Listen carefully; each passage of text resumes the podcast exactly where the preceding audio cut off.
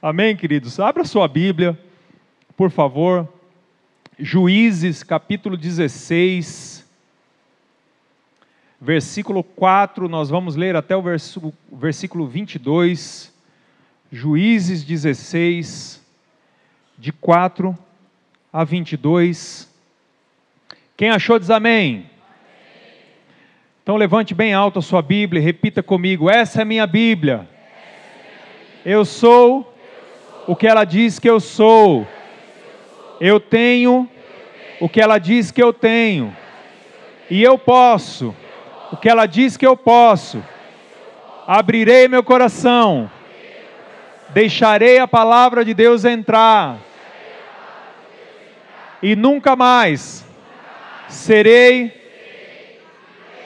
o mesmo. Amém. Glória a Deus. Depois dessas coisas, ele se apaixonou por uma mulher do vale de Soreque chamada Dalila.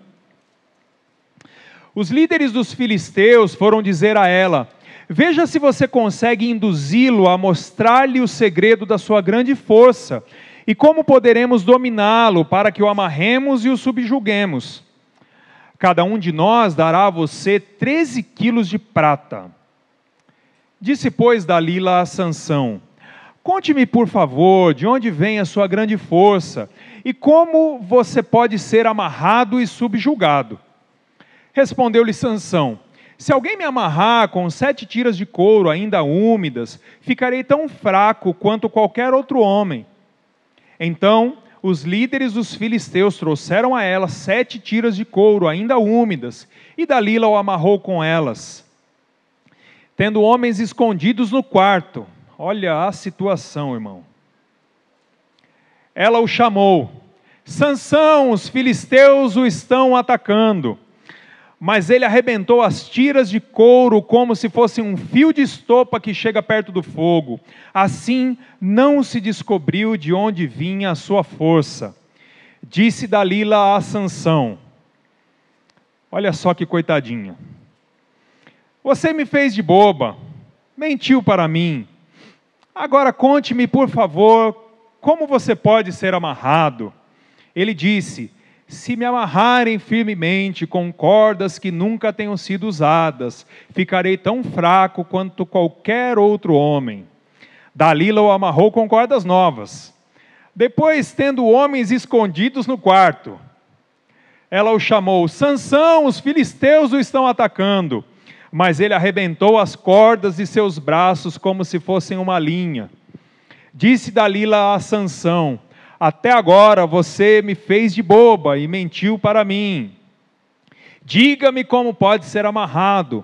Ele respondeu: Se você tecer num pano as sete tranças da minha cabeça e o prender como uma lançadeira, ficarei tão fraco quanto qualquer outro homem. Assim, quando ele dormia, Dalila teceu as sete tranças da sua cabeça num pano.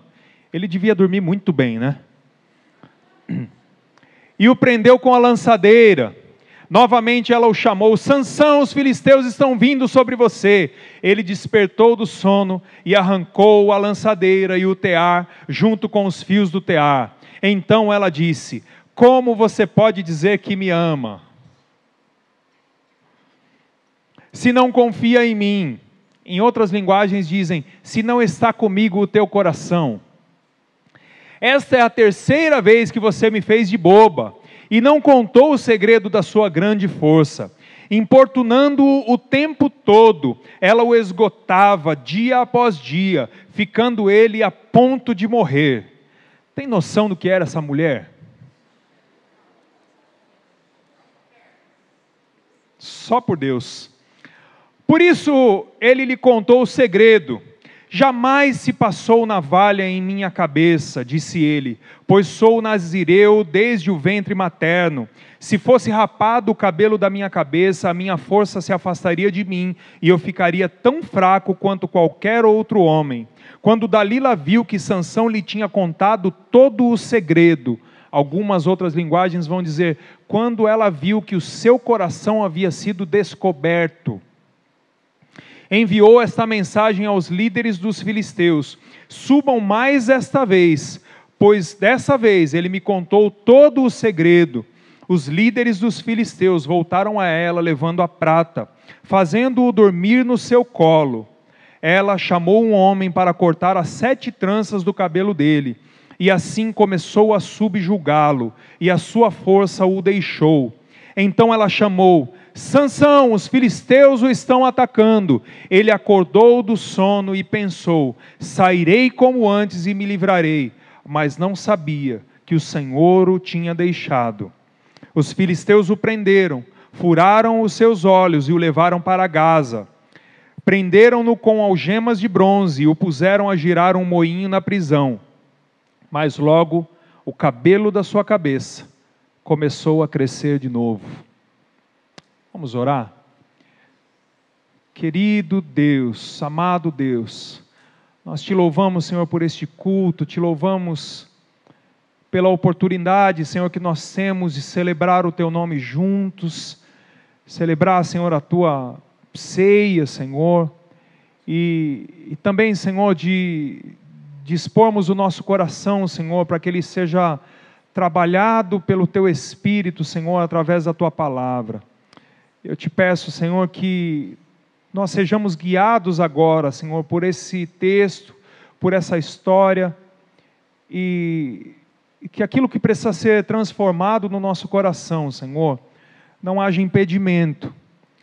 Nós entregamos as nossas vidas a Ti nessa noite e te pedimos, ó Deus, que a Tua palavra cumpra aquilo, Senhor, que tem no seu coração, ó Deus, para as nossas vidas, nessa noite, em nome de Jesus.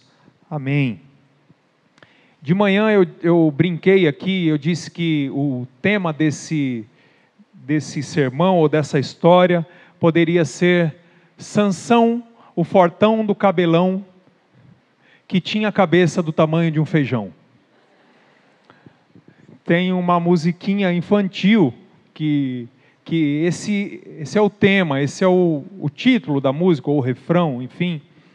E fica a dica aí para as professoras da, da Igreja da Criança. Mas o tema que eu gostaria de tratar com vocês hoje é a força e a fraqueza dentro de nós. Dentro de nós há forças, dentro de nós há vigor, mas dentro de nós também tem uns sanções de vez em quando. Que, por mais fortes que sejam, o que mais transparece, na verdade, são as suas fraquezas. Sansão, ah, só para nos situar um pouco no contexto, Sansão era um juiz instituído por Deus, chamado por Deus, ah, de uma série de juízes. Eu já expliquei aqui que os juízes ah, ah, são líderes que foram instituídos por Deus depois da morte de Josué. O último grande líder de Israel era Josué e depois da morte dele, Deus instituiu juízes. E como acontecia, o que acontecia no livro dos juízes? O povo vivia um tempo de prosperidade, um tempo de paz, um tempo de alegria, e aí, de repente, se sentia muito à vontade e começava a pecar contra Deus, a quebrar os seus princípios, os preceitos do Senhor. Então o Senhor tirava a sua mão desse povo, e aí o povo começava a ser subjugado pelos inimigos, e aí ele era aprisionado, ele era afrontado, ele era atacado pelos inimigos e passava a sofrer durante anos, e aí se angustiava, se prostrava, clamava pela providência de Deus e Deus levantava um novo juiz. E aquele juiz vinha como um libertador e libertava o povo, e, e, e, o povo começava a viver novamente um tempo de prosperidade, até que ele pecava de novo. E aí isso ia acontecendo de novo. De manhã eu falei que isso era uma espécie de montanha russa do relacionamento do povo com Deus. E aí nós vamos passando assim por vários juízes, até que a gente chega nesse juiz chamado Sansão. E Sansão tinha um chamado diferente, ele tinha, ele é diferente de todos os outros, os outros juízes. Ele tem características que não se igualam a nenhum dos outros juízes, tanto boas quanto ruins. E, e, e havia um pacto que Deus havia estabelecido com os pais de Sansão, que era de que Sansão iria, iria ser concebido mas que havia um pacto de nazireado. Ele, ele nasceria e ele seria nazireu desde o ventre. E o, e o nazireu era um tipo de consagração especial, era um tipo de consagração específica a Deus, que tinha que respeitar algumas regrinhas, tinha que respeitar um tipo de comportamento. Então, algumas coisas que Sansão não podia fazer era, por exemplo, cortar o seu cabelo que é o que acontece nesse texto. Ele não podia, por exemplo, tocar em nada morto, que nós falamos de manhã a respeito disso. Ele não podia, por exemplo, ingerir, beber nenhum tipo de bebida forte. E, e, e esse, essas eram as coisas que ele precisava observar para cumprir então a parte dele no pacto que Deus havia estabelecido com ele. Só que o que acontece é que na história de Sansão, ele se envolve com as mulheres erradas, ele bebe aquilo que ele não deveria beber, ele toca em coisas mortas por mais de uma vez. Né? Se você ouvir a pregação da manhã, você vai ver que ele toca ali no leão morto, mas não só isso, quando ele mata mil homens com a queixada de um jumento, aquela queixada estava morta. Ah, então ele vai quebrando princípios, vai quebrando preceitos do pacto que ele tem com Deus. E, e aí, nessa história que nós lemos essa noite, ele quebra ah, o último dos pactos que ele tinha com Deus, o último dos preceitos que ele tinha com Deus, que era o de não cortar o seu cabelo. E eu vejo essa parte da história de Sansão como o que a gente chama de a gota d'água. Foi o, o, o, ponto máximo onde ele podia ir distante daquilo que Deus queria. Foi o ponto mais longe, o ponto mais afastado dos propósitos que Deus tinha para a vida dele. E se a gente pudesse dar um nome de filme para essa história de Sansão, para essa história que nós lemos aqui, talvez seria Atração Fatal. Porque diz que ele se apaixonou por essa mulher. Ou talvez seria Dormindo com o Inimigo. Né? Só os mais velhos que lembram desses filmes, né, gente? Vocês estão entregando sua idade. Ah, ou talvez Resident Evil. Agora eu, agora eu aproximei um pouco mais, né? Porque vocês viram lá que os filisteus estavam dentro do quarto. Que coisa maluca. Ah, e, e hoje de manhã, então, nós falamos das decisões que Sansão começou a tomar e, e de como nós devemos balizar as nossas decisões para que a gente não desfrute do mesmo fim que Sansão desfrutou. E agora a gente vai para o final da história de Sansão, mas ah, embora sejam histórias diferentes, você vai perceber que as características, a maneira como as coisas vão se desenvolvendo, tem muitas similaridades, tem muitas coisas específicas que são ah, ah, erros e, e, decisões erradas que Sansão vai tomando uma após a outra. E, e você vai ver que Sansão era o homem mais forte que existiu, mas o, a grande falha dele foi não entender que, a despeito da sua força, as suas fraquezas tinham um potencial enorme para destruí-lo.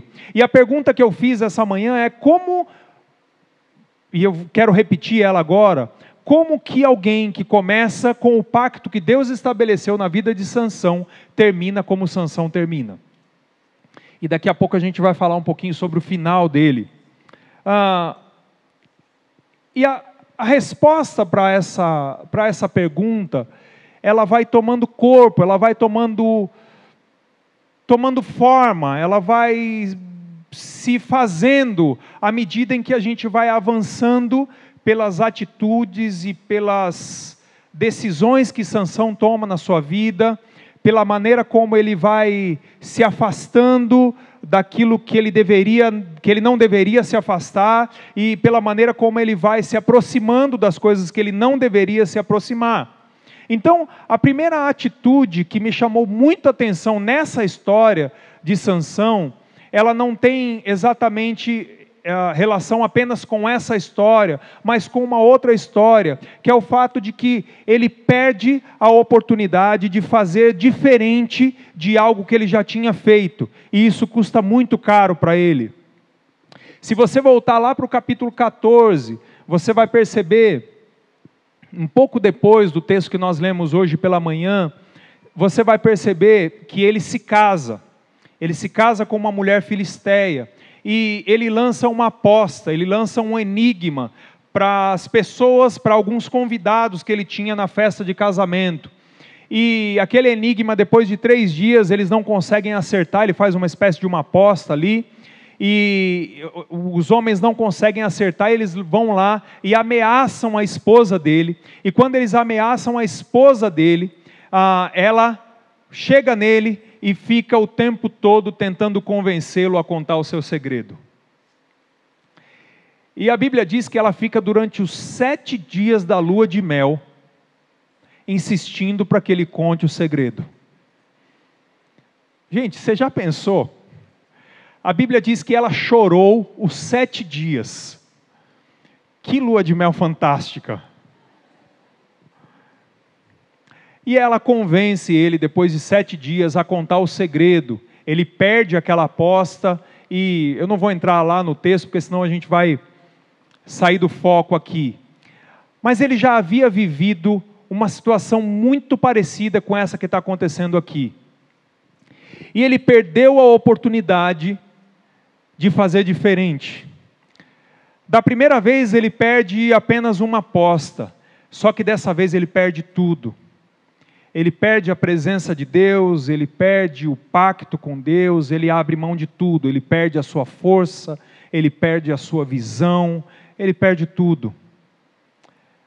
O que me leva a, a entender o seguinte, querido, que uh, nós não podemos escapar de errar ou de fracassar algumas vezes, mas o grande problema é quando a gente não aprende com as nossas quedas. Se Sansão tivesse aprendido com a primeira queda que ele teve, com a primeira traição que ele teve, ele não teria perdido aquilo que ele perdeu nesse texto. Aquilo que ele perdeu nessa fase da, da história. Quando a gente erra em alguma coisa e aquilo não nos ensina, parece que as consequências vão piorando ah, não tem como a gente errar uma vez, sofrer uma consequência e errar de novo e aquela consequência ser exatamente a mesma. A Bíblia chama isso de um abismo, chama outro abismo. Então, Sansão perde um pouco da primeira vez, mas dessa vez ele perde muito. Da primeira vez ele perde algo que é recuperável, mas dessa vez ele perde algo que é extremamente mais importante é extremamente mais profundo. Ele não perdeu apenas uma aposta, ele perdeu todo o poder, toda a bênção que Deus havia colocado na vida dele. É claro que a gente não quer fracassar nunca, mas se existe uma coisa que é óbvia na nossa vida, no nosso dia a dia, é que em alguns momentos a gente vai fracassar. Nós vamos tomar decisões que nós vamos fracassar, nós vamos seguir trilhar caminhos que nós vamos fracassar, nós vamos perder. Mas o grande problema é o quanto esses fracassos nos ensinam, o quanto esses fracassos têm o poder de nos fazer decidir não fracassar de novo. Quando nós erramos e quando nós fracassamos, nós temos dois caminhos. Ou nós continuamos tomando as mesmas decisões que nos levam aos mesmos fracassos e nos trazem consequências cada vez piores, ou nós olhamos para isso, clamamos pelo perdão de Deus, clamamos pela restauração de Deus e decidimos que nisso nós não vamos fracassar mais.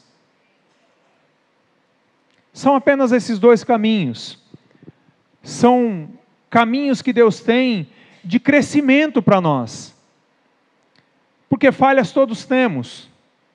Mas que em nome de Jesus, querido, que em nome de Jesus, o Espírito Santo de Deus possa nos conduzir de tal maneira a aprendermos com os nossos erros, que os nossos erros, que as nossas quedas, que os nossos fracassos, que as nossas falhas sejam saúde para a nossa vida, porque Deus tem o poder de transformar todas as coisas. E eu sei que você não precisa estar no chão, viver caído no chão porque você fracassou, mas existe um momento que é hora de levantar e partir para aquilo que Deus tem para fazer e para olhar para tudo isso, não para viver de novo em tudo isso, mas olhar para isso e dizer: para esse lugar eu não volto mais. Segunda coisa a respeito dessa história de Sansão ele tinha uma fraqueza em abrir o coração com quem não devia abrir. Ele foi traído uma vez e foi traído de novo. Na Bíblia, o coração é aquilo que a gente pode chamar de a sede dos segredos, a sede de tudo aquilo que é íntimo para nós, tudo aquilo que é importante para nós, tudo aquilo que nos é caro, tudo aquilo que nós amamos, tudo aquilo que nós de fato pensamos, uh, estão no nosso coração. E, e, e é, isso é tão claro na palavra de Deus que quando Dalila faz um, manda um WhatsApp para os filisteus, da última vez, ela diz: agora sim, ele revelou todo o seu coração de alguma maneira ela conseguiu entender que dessa vez era de verdade. Porque quando a gente abre todo o nosso coração, quando a gente escancara a nossa alma, isso fica exposto para todo mundo. E as pessoas começam a perceber que o nosso coração está escancarado. E Dalila olha e diz assim, e, e fala para os filisteus: dessa vez ele descobriu todo o seu coração ele tinha a terrível fraqueza de abrir o seu coração com quem não devia. Você já teve essa experiência? Quantos de nós já não tivemos a experiência de chegar diante de alguém e, e num ímpeto de carência misturado com tristeza, com desespero, a gente abre o nosso coração com alguém que a gente não deveria abrir o coração? Eu acho que Sansão não fez isso por coragem, mas por carência. Embora isso não esteja muito claro na palavra, mas eu acho que, que, que ele era um cara que, apesar de ser tão forte, a despeito de ser tão, tão vitorioso, era um camarada carente, porque nesses momentos ele se entregava. Nesses momentos a fraqueza dele estava. Quando ele olhava uma mulher, ele ia se deitar com ela e entregava a sua vida para ela. E, sabe, querido, eu, eu acho que a gente. Tem um, um, um, escritor, um filósofo sul-coreano, que Byung-Chul Han, ele escreveu um livro chamado A Sociedade da Transparência. E nesse livro ele diz que ah, está se tornando, no nosso tempo, cada vez mais obrigatório que você seja completamente transparente e que você abra a sua vida, abra a sua intimidade para o maior número de pessoas possível. Então, a gente tem aí as redes sociais, onde as pessoas começam a se expor de, de, maneira, de uma maneira que ele mesmo chama de maneira pornográfica. E quando ele fala de, de pornográfico, não é no sentido apenas de mostrar mais do corpo que se poderia ou que se deveria mostrar, mas é de revelar a sua alma, de colocar o seu coração, de abrir as suas intimidades. Eu não gosto nem de dar muitos exemplos daquilo que a gente vê nas redes sociais, porque são tantas coisas que alguém pode se sentir ofendido.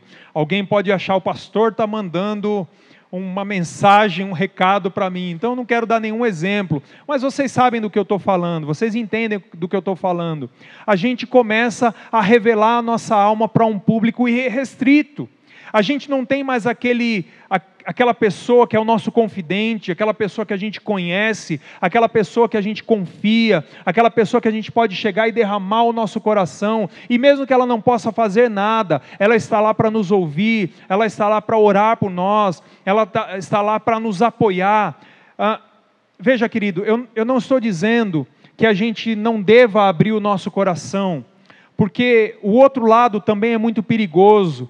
Quando a gente se fecha em nós mesmos e a gente não vive a oportunidade de compartilhar coisas da nossa intimidade com alguém que pode nos trazer sabedoria e nos ensinar caminhos melhores, caminhos mais excelentes. Uh, isso também é nocivo, isso também é ruim para nós. Mas o que eu quero dizer é que a gente também não pode ir para um outro extremo, onde a gente sai abrindo o coração com, com todo mundo. Então, se existe uma coisa que é importante na nossa vida, é nós termos gente séria, gente de Deus, com quem a gente consiga abrir o nosso coração.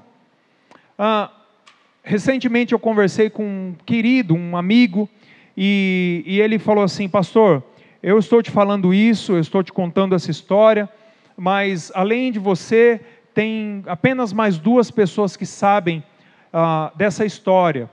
Primeiro, porque eu não posso expor as pessoas, e segundo, porque nem todo mundo tem maturidade para entender aquilo que eu estou passando. Eu achei tremendamente sábio, querido, porque se tem uma coisa que é ruim, é quando você sai ah, num meio, seja na igreja, seja no trabalho, seja ah, na família, quando você sai abrindo o seu coração sem restrição. Quando você vai entregando os seus segredos e aquilo que está no mais íntimo do seu coração coisas que são entre você e Deus, e você sai abrindo para todo mundo, assim como Sansão fez. Havia um pacto com ele, que era entre ele e Deus. E existem coisas que é só entre nós e Deus. Existem coisas que um público muito restrito pode participar e pode saber, e nós te, precisamos ter sabedoria para isso. E esse foi um outro erro de Sansão um outro erro de Sansão é que ele começa a flertar com o pecado. Ah, é interessante que Dalila vai chegando aos poucos. Eu estava conversando com a minha esposa sobre esse texto e ela falou assim: puxa, mas será que ele não percebeu que ela queria enganar ele? Né? Já pensou você acordar, tem um monte de gente dentro do seu quarto querendo te prender? e você saber que foi a tua esposa que fez isso, ele começa a flertar com o pecado, ele começa a flertar com a quebra dos princípios que Deus tinha estabelecido na vida dele. E, e como todo mundo que começa a flertar com o pecado, ah, ele achava que tinha o controle. Ele achava que o seu poder e a sua força eram o seu modo de se garantir, ele achava que ele podia se manter de pé e se manter vitorioso para sempre. É aquele flertar com o pecado, é aquele olhar que você sabe que você não deveria ter dado, é aquela pessoa que você sabe que você não deveria ter conversado, é aquele passo, é aquela conversa, é aquela amizade é aquele momento para onde você escapa de vez em quando. Ah, e, e, você justifica e diz assim: não, eu tenho o controle, isso aqui está tudo sob controle, isso aqui é só, é só um momento, isso aqui é só um, um, um alívio, isso aqui é só um, um, uma lacuna aqui em toda a minha história, isso não vai me fazer mal. Todo mundo que faz isso e começa a flertar com o pecado acha que tem o controle. E Sansão era assim. Porque Sansão olha e diz assim: Olha, me amarra com tal coisa. E aí ele abre e faz aquele show todo. Olha, agora me amarra com cordas novas. Sansão, os filisteus vêm sobre ti, ele rasga. Aí você imagina os filisteus indo correndo para a casa dele, depois indo correndo de volta. Depois indo correndo para a casa dele, depois todo mundo sai correndo de, novo. E, e ele vai chegando perto ele vai cada vez mais dando passo no sentido do pecado, passo no sentido da quebra da aliança, passo no sentido de desprezar a presença de Deus, de desprezar as coisas de Deus na vida dele. É, é aquele controle que a gente diz assim: eu estou indo aqui, mas no momento certo eu paro, no momento certo eu dou um passo atrás. E, e, e aí ele se entregava, mas não se entregava por inteiro. A Bíblia diz que ele estava apaixonado por Dalila. Então é como se ele estivesse olhando e dizendo assim para ela: Olha, Dalila, eu estou aqui, nós estamos juntos, nós temos um caso aqui, mas eu vou só até a primeira página. Na segunda página eu não vou mais. Porque eu não vou me entregar por inteiro, eu não vou abrir todo o meu coração, e ela fala isso para ele, né? Eu não vou abrir todo o meu coração, porque eu estou controlando a situação, porque eu estou por dentro. Mas o problema é de quem começa a flertar com o pecado é que vai chegando cada vez mais perto. Vai chegando ou cada vez mais longe, dependendo do ponto de vista que você quiser olhar.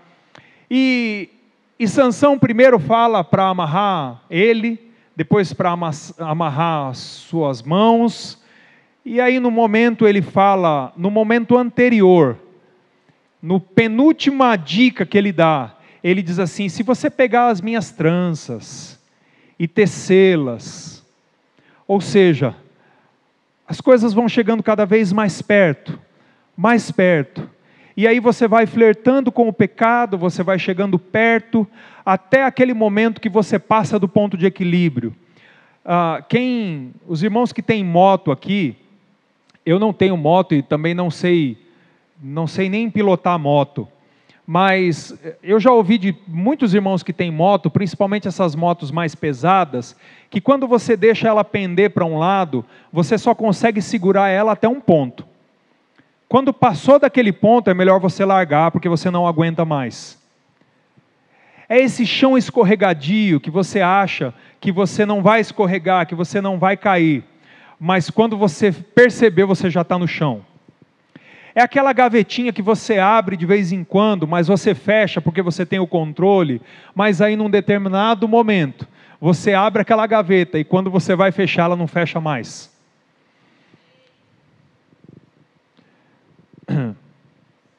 Sansão foi chegando cada vez mais perto ou cada vez mais longe. E é claro que isso pode acontecer em, em várias coisas da nossa vida, mas o grande problema de quando nós vivenciamos situações como essas é que se a gente precisa se esforçar tanto para controlar, é porque nós não deveríamos estar lá.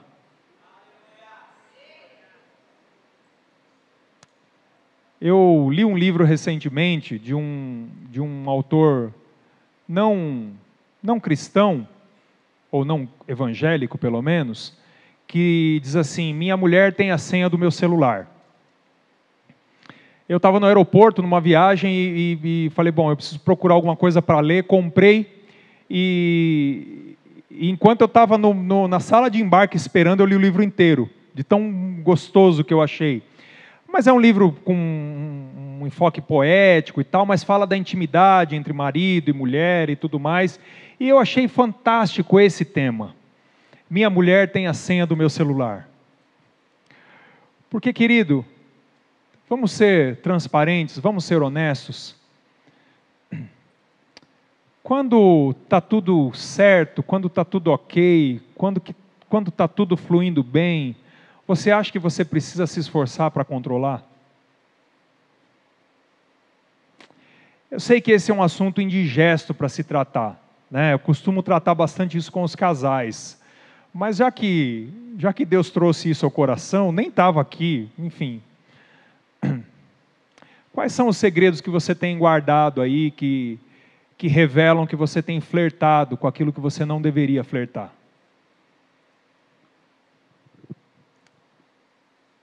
E às vezes o Espírito Santo vai gritando dentro de nós: Não é esse o caminho, sai daí, vai para longe, diga não, deleta isso aí, sai dessa tela não clica nessa miniatura, não assiste esse vídeo. E o Espírito Santo está gritando dentro de nós. E aí você diz assim: ah, mas eu preciso relaxar. Querido, não flerte com o pecado. Não faça como Sansão.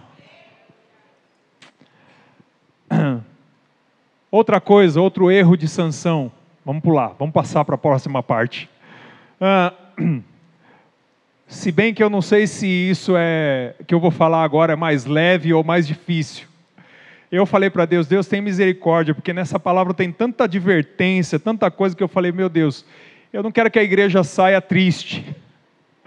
Mas no final Deus tem alguma coisa para nós, eu tenho certeza. Ah, um outro erro de Sansão é que ele deixa de perceber a ausência de Deus nas suas decisões. Hum, o texto diz que da última vez, quando ele tem o cabelo seu rapado, e Dalila grita: Sansão, os filisteus vêm sobre ti. A Bíblia diz que ele pensa consigo: me levantarei e me livrarei como antes.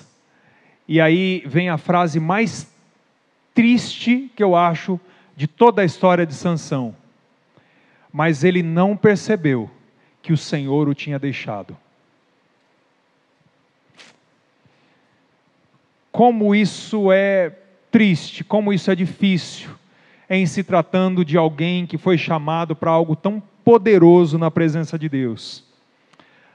Sabe, querido, Sansão ele teve a experiência de tantas vezes errar, de tantas vezes fazer aquilo que Deus não queria aquilo que não tinha a ver com o pacto que ele tinha com Deus, mas todas as vezes tinha dado certo. E sabe qual a maior infelicidade que nós podemos desfrutar nas nossas decisões? É quando nós tomamos decisões e elas dão certo, mesmo quando Deus não está. E a gente pensa o contrário. Porque a gente diz o seguinte: se Deus está, então dá tudo certo. Não é isso que a gente diz? E eu até acredito mesmo que se Deus está nesse negócio, as coisas vão dar certo. O problema é que nem tudo que dá certo, Deus está. E isso Sansão descobriu da pior maneira.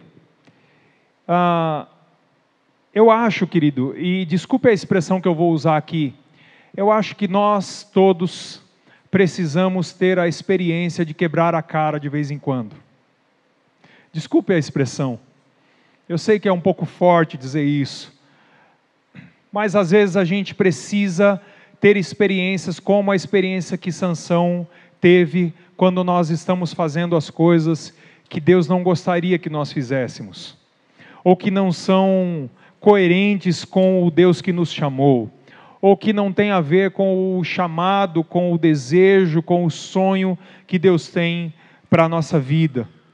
Porque quando nós quebramos a cara, quando as coisas dão errado, nós temos a chance de perceber que toda a força que nós temos para ter sucesso, toda a força que nós temos para alcançar lugares altos, ela vem do Senhor ela não vem de nós mesmos. E Sansão talvez estava enganado, dizendo assim: eu vou me levantar, eu vou me livrar igual eu me livrei das outras vezes, porque afinal de contas eu sou um cara forte. Afinal de contas, todas as vezes deu certo, e mais essa vez vai dar certo, mas ele não contava que nessa última decisão Deus não estava.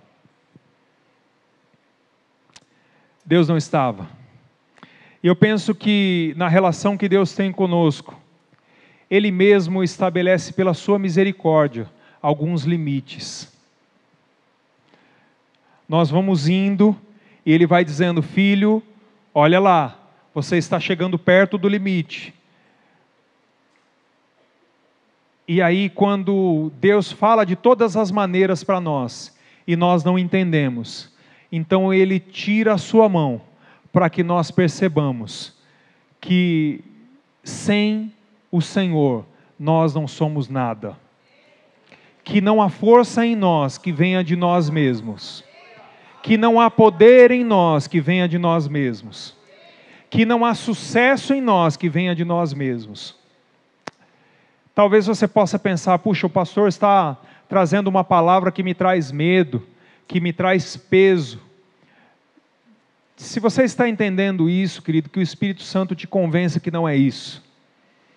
O que eu quero te dizer é que não existe melhor experiência do que nós vivermos na presença do Senhor e sabermos que Ele tem guiado os nossos passos e nós entendemos que essa força vem dele. E quando nós tomarmos as decisões com a força que vem dele, nós sabemos que o sucesso também vem dele, que a vitória também vem dele, e que não há como os filisteus nos atacarem, não há como ninguém furar os nossos olhos, porque toda a força vem dele, e que nós tenhamos nas nossas decisões, sejam elas erradas, sejam elas difíceis, sejam elas uh, símbolo de quedas na nossa vida, que quando nós nos depararmos com o limite da queda, que nós possamos recorrer àquele que é o dono de toda a força e entender, Senhor, eu só posso me levantar e eu só posso me livrar se o pacto que o Senhor tem comigo ainda estiver de pé.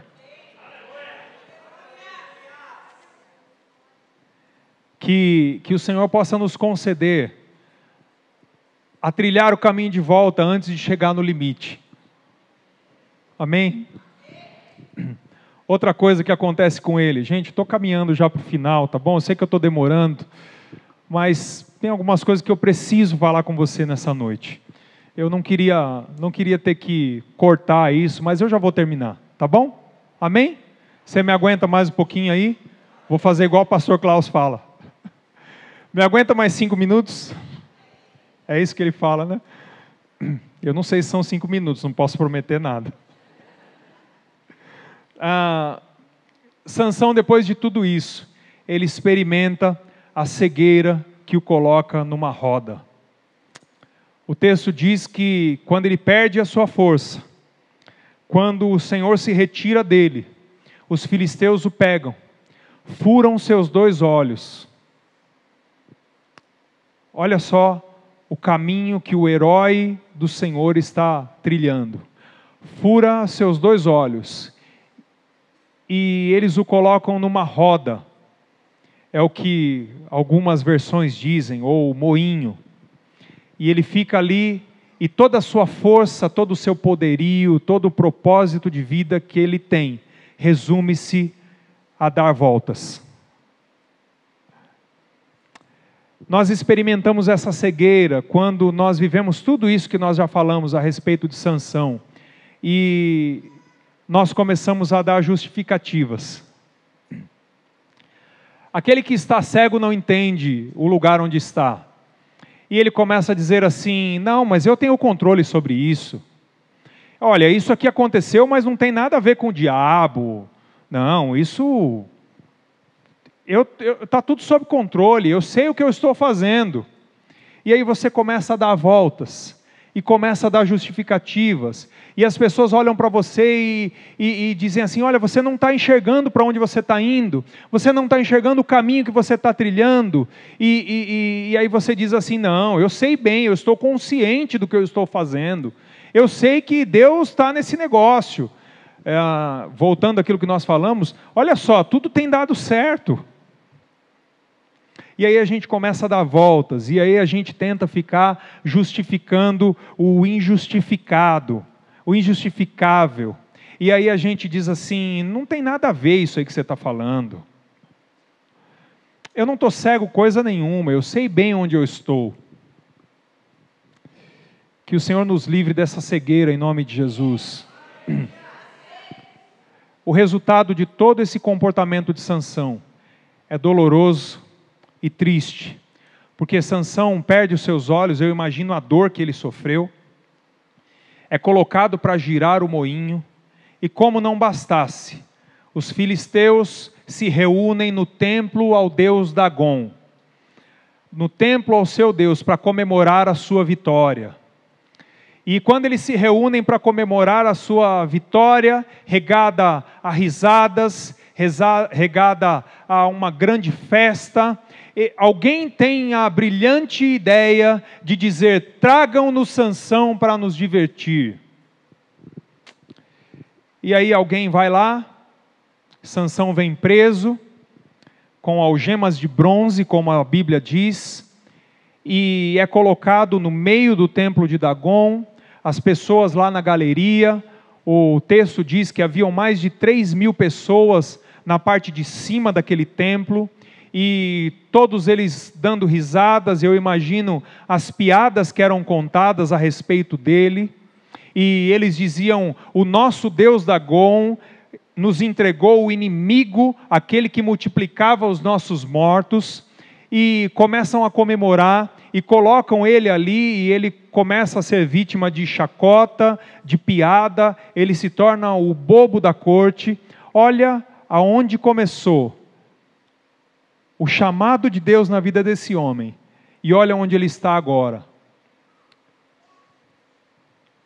Ah, o inimigo dando risada, o grande herói feito de palhaço lá embaixo, cego, preso, e o pior, o Deus do herói, com o seu nome lançado na lama.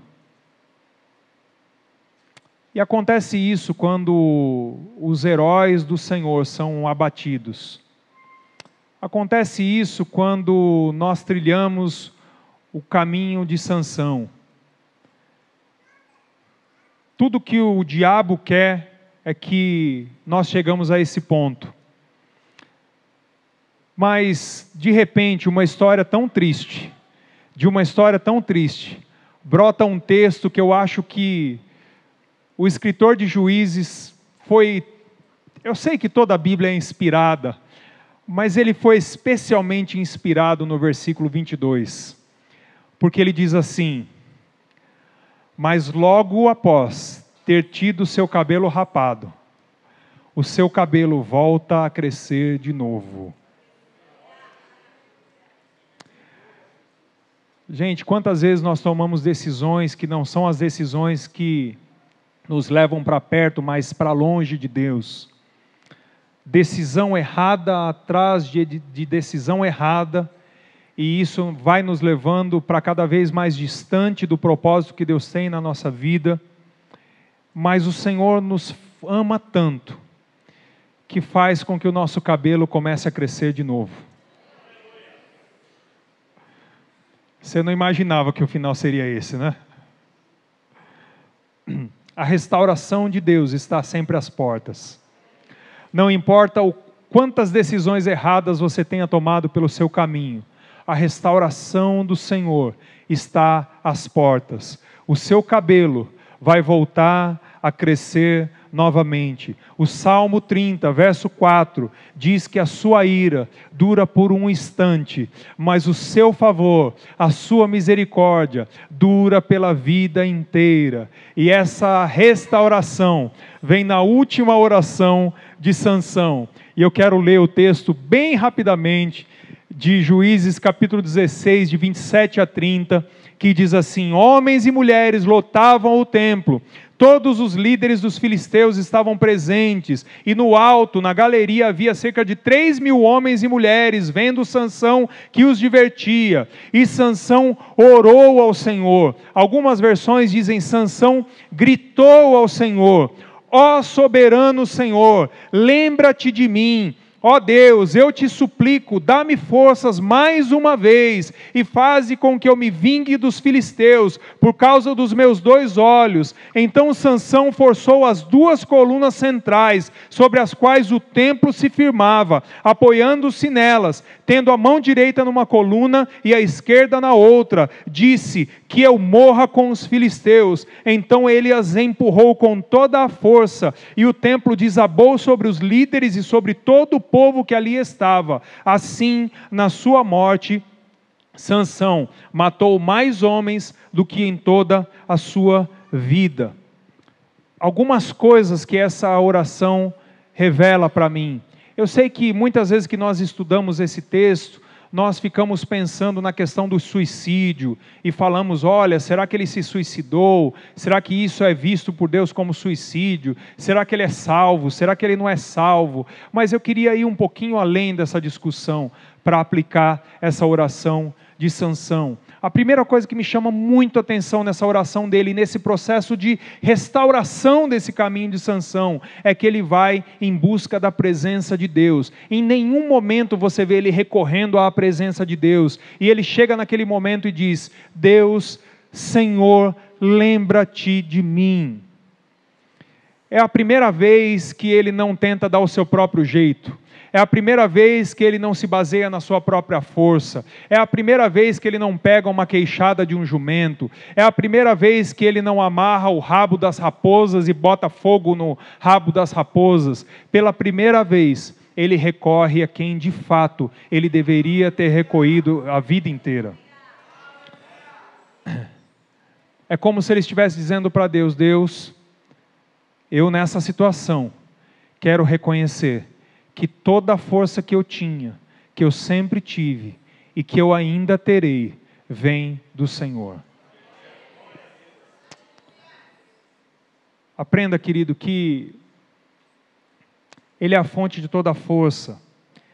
Tem que chegar um momento da nossa vida, um ponto específico na nossa vida, que nós haveremos de reconhecer que Ele é o Deus de toda a força e que, se você não tem tido o hábito de reconhecer isso, que essa noite seja essa oportunidade de você reconhecer que toda a força e todo o poder vem dele.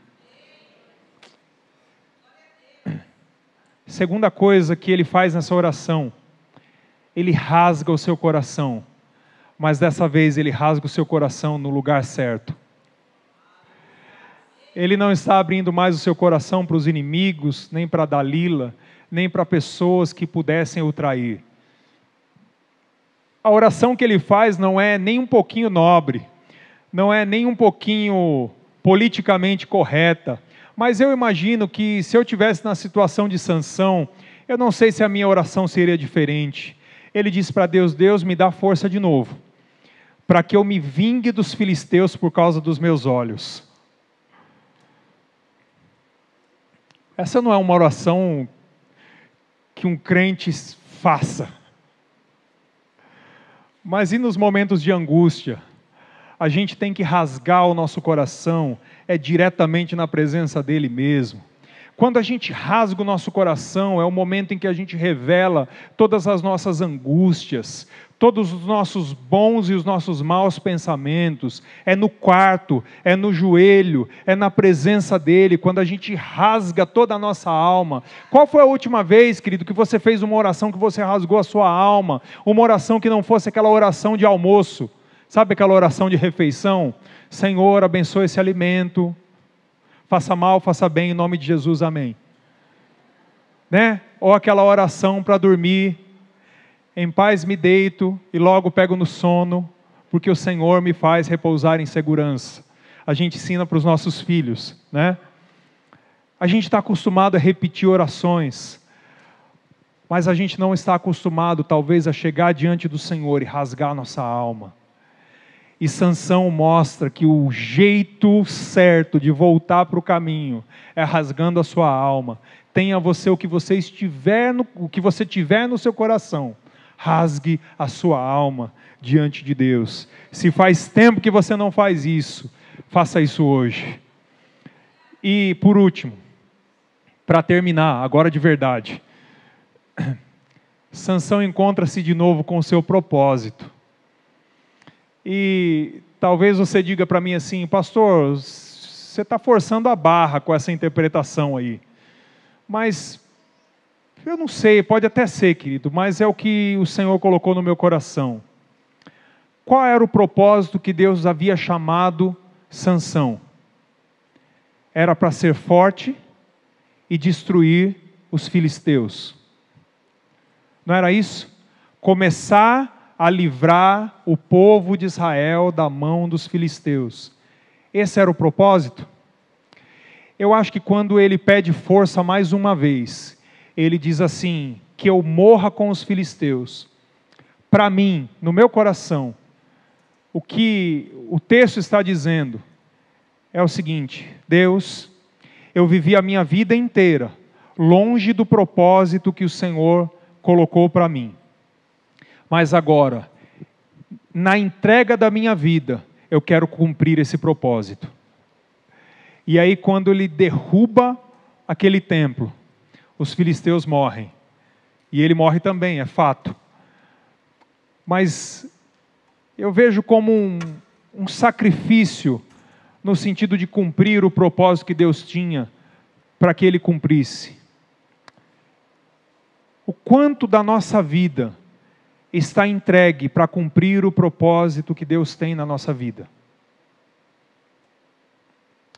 Quanto nós estamos dispostos a entregar para trilhar esse caminho de volta, quando nós vamos muito longe? Eu acho que Sansão disse no coração dele que de nada valeria viver se não fosse para cumprir esse propósito. E naquele momento, ele entrega a sua vida. E eu não quero aqui romantizar, mas ele entrega a sua vida e inicia o cumprimento do propósito que deveria ter sido iniciado há muito tempo. Ele podia ter sido poupado de tudo isso, mas já que ele não foi, essa era a oportunidade. E, para concluir, querido, eu quero dizer para você que talvez você tenha feito caminhos, tenha tomado decisões, como nós temos falado o tempo todo, de manhã e agora à noite, que não tenham muita coerência com aquilo que Deus sonhou para você. E dentro do seu coração, por mais que as pessoas que estão fora não enxerguem, dentro do seu coração você sabe. Porque nessa hora o Espírito Santo está te tocando. E como eu disse de manhã, talvez essas decisões não sejam especificamente um pecado, uma queda, daquelas que você fica no chão, ou pode ser que seja, mas são decisões que não tinham essa coerência com o que Deus tem. E, e nessa noite, pensando sobre Sansão, o seu desejo é de fazer o caminho de volta. Eu quero te dizer que o cabelo da sua cabeça voltou a crescer. Feche seus olhos agora, querido, em nome de Jesus. Amém. Se você entende nessa noite que o cabelo da sua cabeça começou a crescer e que é hora de voltar a tomar as decisões corretas, eu quero que você levante sua mão, eu quero orar por você. Talvez muitas decisões você tenha tomado e que se você tivesse a maturidade que você tem hoje, você não teria tomado. Mas agora você está entendendo que é hora de tomar as decisões certas. Levante a sua mão, quero orar por você, querido. Que esse ambiente aqui agora seja um ambiente de cura, seja um ambiente de restauração, seja um ambiente onde o Senhor te leva de volta para o seu propósito. Não tenha vergonha. Não tenha vergonha. Todos nós tomamos decisões que não deveríamos de vez em quando. Mas nessa hora, o Senhor faz com que o nosso cabelo volte a crescer. Querido Deus, em nome de Jesus, Pai, eu quero apresentar, Senhor, a vida desses meus amados irmãos, Senhor, diante da tua presença. E Senhor, tu conheces, Senhor, o caminho de cada um de nós, ó Deus, tu conheces os caminhos, ó Deus, que nós decidimos trilhar, Senhor, e que decidimos, Senhor, pela nossa própria vontade, quando nós deixamos, Senhor, de aprender, Senhor, em outros caminhos, ó Deus, onde nós já fracassamos, quando nós deixamos de perceber, Senhor, que a presença do Senhor não estava em algumas decisões, quando nós abrimos o nosso coração, Senhor, para quem não deveríamos abrir, ó Deus. Deus querido, quando nós experimentamos a cegueira que nos coloca numa roda, Senhor, em nome de Jesus, ó Pai, nós queremos nessa noite experimentar, rasgar o nosso coração de novo na Tua presença, Pai voltamos para a tua presença, Senhor, correndo nessa noite, Senhor, sabendo que o que o Senhor tem Já era para ter se cumprido na nossa vida há muito tempo, Senhor, mas muitas vezes nós ficamos adiando, adiando, adiando com as nossas decisões, ó Pai. Mas nessa noite, nós voltamos para o teu caminho, nós voltamos a decidir o que o Senhor quer, nós voltamos para o teu propósito, nós voltamos, Senhor, a submeter, Senhor, o nosso coração à tua presença, Pai. E em nome de Jesus, queremos no novamente que a nossa vida esteja no centro do teu propósito, Pai. Em nome de Jesus. Em nome de Jesus.